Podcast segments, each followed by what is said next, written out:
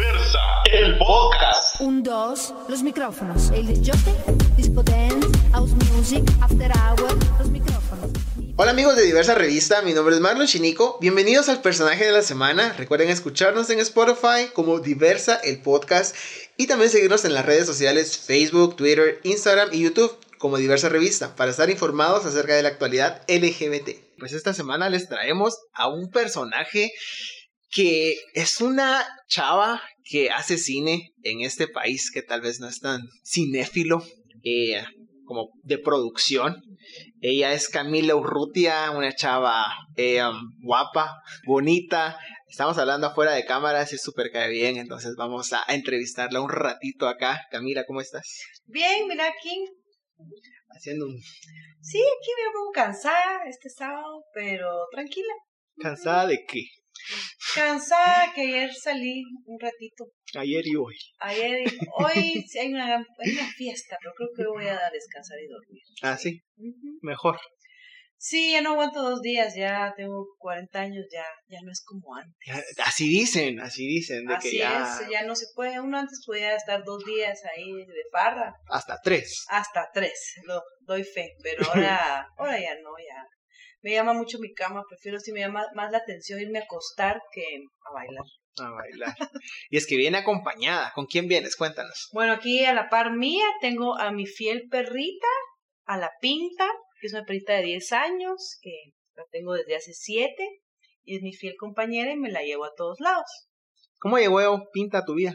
Era la perrita de mi papá y su esposa, pero ellos ya, era muy pegada a, a ellos y ellos estaban trabajando mucho. Entonces me dijeron que si yo la quería cuidar porque yo vivía cerca de mi mamá, entonces entre mi mamá y yo nos las turnábamos y pues nos enamoramos de ella y ya la adoptamos. Y ahora es tuya. Oh, es mía. ¿Y quién te la quita? Exactamente. Es una, realmente una gran ayuda en todo momento. Sí, como terapéutica. Como terapéutica. Sí, dan bello los perritos, los animalitos en, en general. Sí, A ver, Camila, cuéntanos, a grandes rasgos, ¿quién eres? Bueno, yo soy, mm, soy una artista, ¿verdad? Eh, soy guatemalteca, viví en el exilio en México durante la guerra de acá, luego tuve la oportunidad de vivir en Estados Unidos, luego fui a estudiar, bueno, hice la secundaria en Guatemala, estudié en Canadá, eh, también he estudiado en Francia, entonces como que he vivido en varios países, eh, viví en Estados Unidos también. Y bueno, soy una artista eh, multidisciplinaria, ¿verdad? Me estudié cine, pero luego descubrí el teatro, me dediqué al teatro mucho tiempo, varios años. Y luego pues siempre he sido amante de la fiesta, de bailar, y, y, pues tengo un hobby que es poner música y pues por ahí ando tocando. Haciendo... Entonces, sí, esa soy yo, y soy, pues soy lesbiana, ¿verdad? Me identifico como una mujer lesbiana desde que tengo memoria, ¿verdad? Creo que, Sí. Dale, creo dale, que de niña hubiera, hubiera podido ser no binaria, creo Ajá. que yo de verdad no me sentía de niña ninguna de las dos, pero en esas épocas, a principios de los 80, esos conceptos no, No existían. existían, apenas están existiendo. Hay mucha gente que todavía tiene como un poco de problema al saber qué es. Sí, realmente no me sentía ni, no me identificaba con las niñas ni me identificaba con los niños. Eh, y, pero poco a poco pues fui adoptando mi identidad de mujer y fue como hasta los 20 ya que dije, bueno, voy a hacer las paces. Bueno, Soy mujer. ajá. ¿Me sí. Ajá. Y mujer lesbiana. Mujer lesbiana, eso sí siempre. Ah, ok. A ver, y cuéntanos, este, me, me- me comentabas de que comenzaste con todo esto de la, de los estudios en Canadá. ¿Cuál fue el punto que tú dijiste, quiero ser cineasta, quiero ser artista, quiero seguir este sueño en un país como Guatemala? Pues mira, yo como estuve en el exilio en México, Ujú. estuve de los 2 a los 8. Eh, mi papá me llevaba mucho al cine, ahí hay una cineteca muy grande y donde había como eh, películas de arte. Y mi papá es un auténtico, auténtico cinéfilo, entonces eh, él me llevaba mucho, a mi mamá también le gustaba mucho el cine, mi mamá era psicoanalista, entonces le gustaba como que interpretar y, y mm, digamos, a Freud le gustaba mucho el arte porque ahí se manifestaba mucho el inconsciente, ¿verdad? Entonces el arte siempre, pues dice mucho de, de lo que no es evidente, de lo que es inconsciente, ¿verdad? Entonces se puede entender muchas cosas, muchos comportamientos y a la persona, ¿verdad? Al artista a través de su arte. Entonces mis papás siempre me fomentaron eso desde niña, el arte, el amor por la cultura, hice teatro y bueno, cuando estaba terminando el colegio aquí en Guatemala, porque regresé a los 11 años, un shock tremendo, imagínense Guatemala antes del internet, bueno, así cuando en el, en el 90. Era, era un pueblo aquí bien conservador, bien tradicional, y yo sí. ¿Sentiste la diferencia entre Guatemala y México? Aparte que están cerca, pero no es, son completamente diferentes. Sí, lo sentí, uff, era, otra realidad, me costó mucho, me costó mucho adaptarme. Eh, pero bueno, hice la secundaria eh, y dije, bueno, no sé qué quiero estudiar, ¿verdad? No tenía la menor idea. Y dije, ay, me encanta ir al cine. Entonces, ¿qué tal si estudio cine? Era algo muy novedoso. No existía, nadie estaba haciendo eso, había como dos personas nada más que me contaban de jóvenes que estaban queriendo estudiar cine. Entonces, mis papás me super mega apoyaron, felices. Y pues fui buscando la oportunidad de estudiar afuera. Y en Canadá, pues había un programa accesible donde pues pude, pude estudiar. Comenzar. una universidad estatal allá podría decir que fue algo progresivo y tal vez inconsciente eh, que la carrera te eligió, podrías decir eso. Eh, sí, yo creo que fue el fomento al amor al arte de mis padres. Y de ahí vino. De ahí vino, sí. Y ahí te quedaste. Dijiste, de aquí soy, me gusta. Sí, como que mm, al principio, bueno, cuando uno está tan chavita, tampoco es como que algo te así clarísimo, ¿verdad? Pero me encantaba ir al cine, me encantaba estar en el cine y a veces realmente una viaja, uno entiende muchas cosas de la vida, de la, de la historia, de la humanidad, de, de, todo a través del cine, ¿verdad? Y eso es, algo que todo el mundo ve, todo el mundo puede criticar el cine, todo el mundo tiene su opinión sobre las películas, esos pocos artes donde todo el mundo puede opinar, ¿verdad? Todo el mundo puede opinar. Y todo el mundo opina. Sí. En cambio, con los libros y pinturas, cosas, no es así. No es así, porque requiere un poco más de esfuerzo, porque una película en cualquier rato se la echa a uno y dice, ah, pues me, me quedó esto. Y de verdad se ponen en temas de discusión de que sí, más en temas de cuestiones de, de, Oscars, de cuando viene toda esa etapa de premiaciones, todos tienen su opinión de que quién debe, merecía ganar por dirección, edición, fotografía. Y a veces la verdad no es como que sepamos tanto de eso, pero creemos saber. Entonces, fuiste a Canadá. Eh, ¿Cuánto tiempo estuviste en Canadá? Estuve cuatro años cuatro años en Canadá. Y luego regresaste a Guatemala, te quedaste allá. No, me, no, me fui a Estados Unidos. Me enamoré de una chica y la fui a, a buscar a San Francisco. Y estuve un año ahí. Eh, pues estuve legal seis meses, luego me quedé seis meses más ahí legal, haciendo trabajos. Eh, luego salí, renové mi visa. Entonces estuve ahí un tiempito, ¿verdad? Y luego ya a Guatemala. Sí, ya a Guatemala. Y cuando regresaste a Guatemala, máxima en San Francisco, que es como la capital de la homosexualidad en el mundo, ¿que regresaste en qué año? Regresé en el 2003. En el justo cuando Ríos Montt estaba lanzando la presidencia y acaba de pasar el Jueves Negro. El Jueves Negro. Estaba por ti, yo creo yo, de presidente, una cosa así. ¿Cuál fue tu reacción al decir, bueno, aquí estoy, mi país, eh, bueno, otra vez la influencia de los padres, ¿verdad? Eh, mi papá me decía que aquí tenía que venir a hacer el trabajo, que aquí se necesita esto, que porque aquí hay donde hay tantas historias que contar, hay todo. Eh, y mi mamá tenía una relación muy cercana con mi mamá y ajá, como bien cercana, entonces también la extrañaba un montón. Pero ella quería que yo me quedara afuera. Ella decía que Guatemala no era un buen país para, para vivir, para hacer sus cosas, para hacer arte y eso. Pero mi papá insistió muchísimo. Y como no tenía papeles legales, ¿verdad? Como para trabajar en Estados Unidos, pues vine acá y, y vine pues convencida que sí, había que hacer cosas aquí, que sí valía la pena y tenía ilusiones y pues le eché ganas, ¿verdad? Eran, eran otros momentos. Eh, no sé, era, creo que no eran tan oscuros, creo yo, hace 10, 12 años como siento que están ahorita los tiempos. O no sé si es porque ahora simplemente nos enteramos de todas De las tragedias que Al hay instante. al instante, que parece abrumador.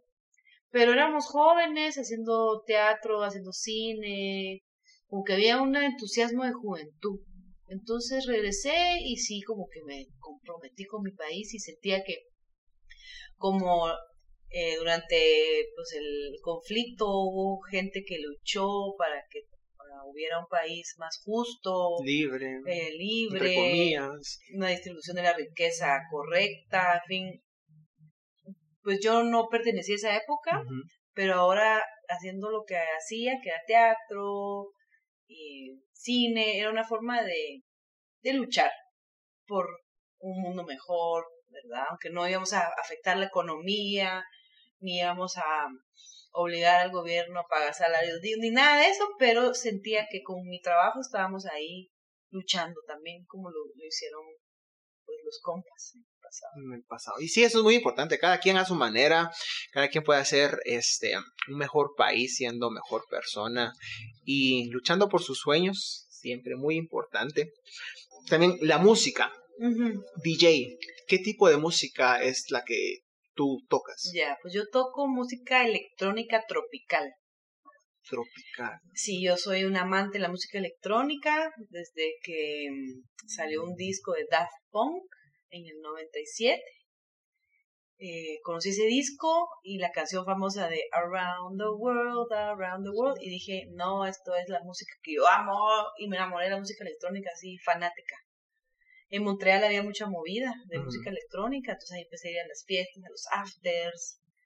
em, y bueno, eso ha sido como, ahí sí que mi pasatiempo preferido es ir a, a bailar. en festi- antes no había tantos festivales, eran como discotecas pequeñas y eso.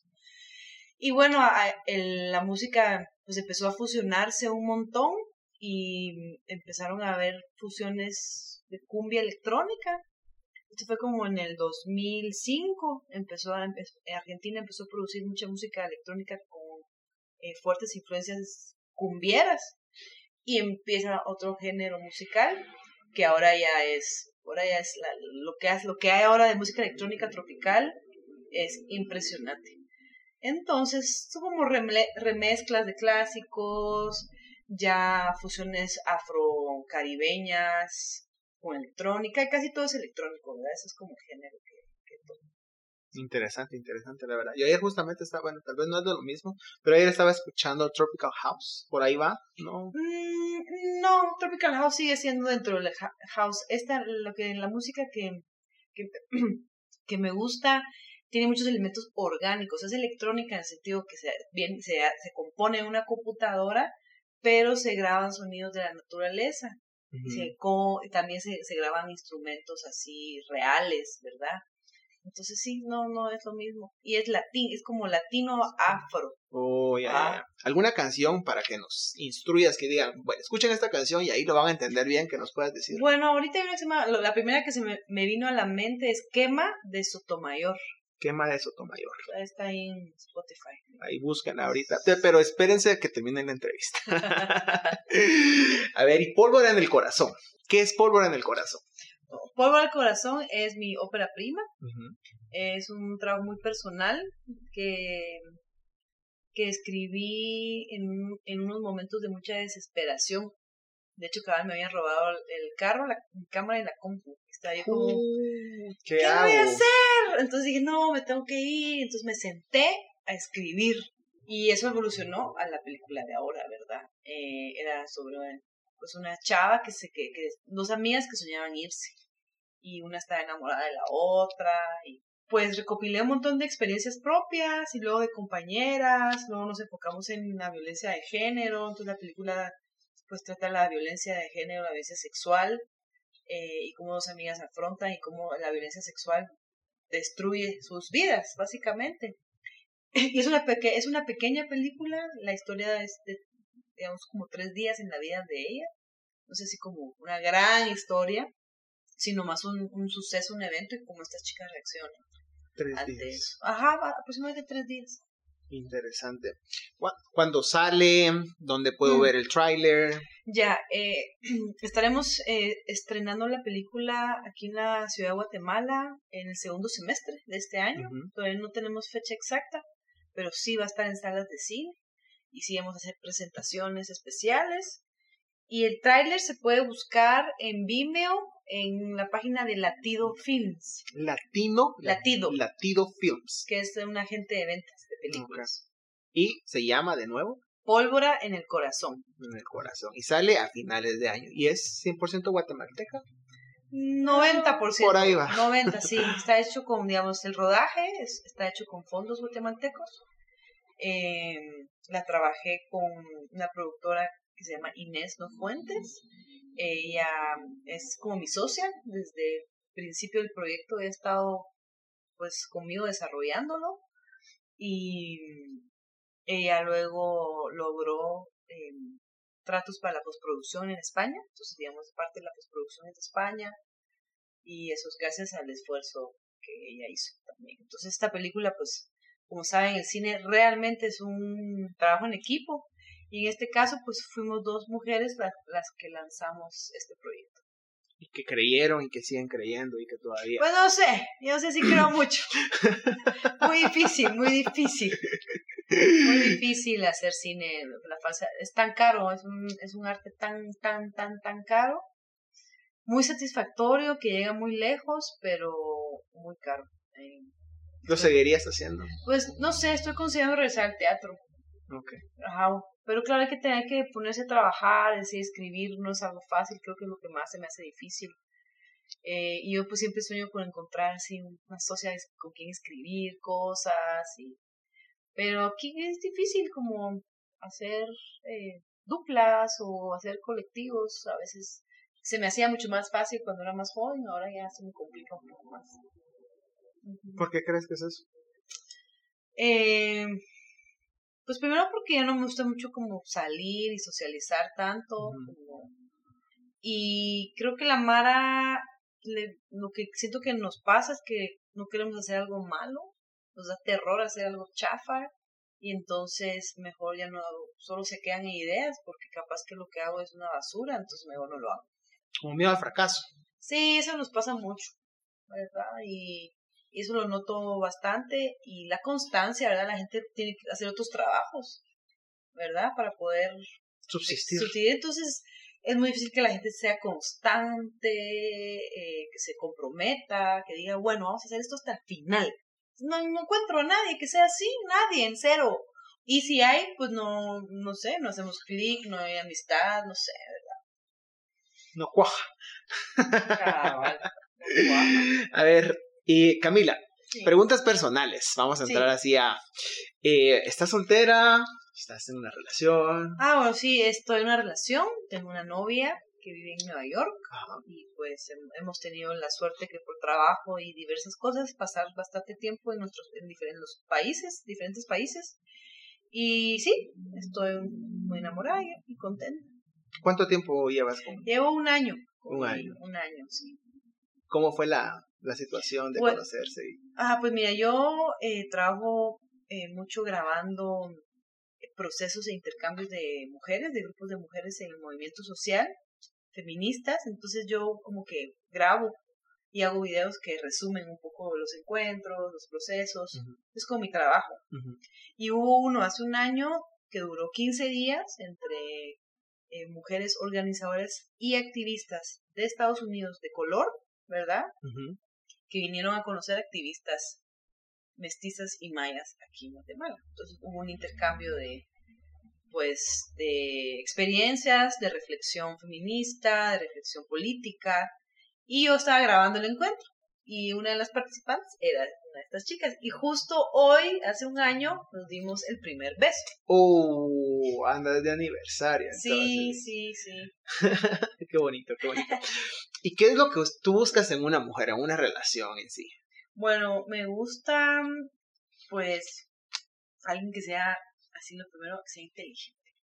Ah. Que sea inteligente, que le guste mucho la música, que le guste bailar, eh, alguien también que le interese el arte, ¿verdad? Que aunque no sea artista, que tenga curiosidad, que aprecie, que valore, que valore la cultura, ¿verdad? Y pues en gustos físicos me han gustado desde más masculinas hasta súper femeninas, entonces no... Todo un poco. No discrimino por Sí. eso, no no tengo un gusto. Yo pues me considero bastante como andrógena, es decir, eh, me he visto como chico, pero soy, pues tengo pues, bastante femenina en mi forma de ser.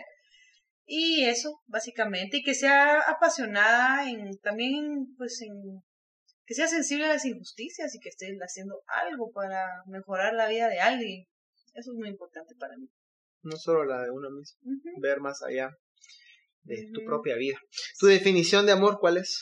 Eh, mi definición de amor es acompañar, acompañamiento. Eso para mí es amor. Seguir en un camino juntos. Sí, estar a la par, escuchar, eh, no interferir a veces, como solo como estar, acompañar y no interferir.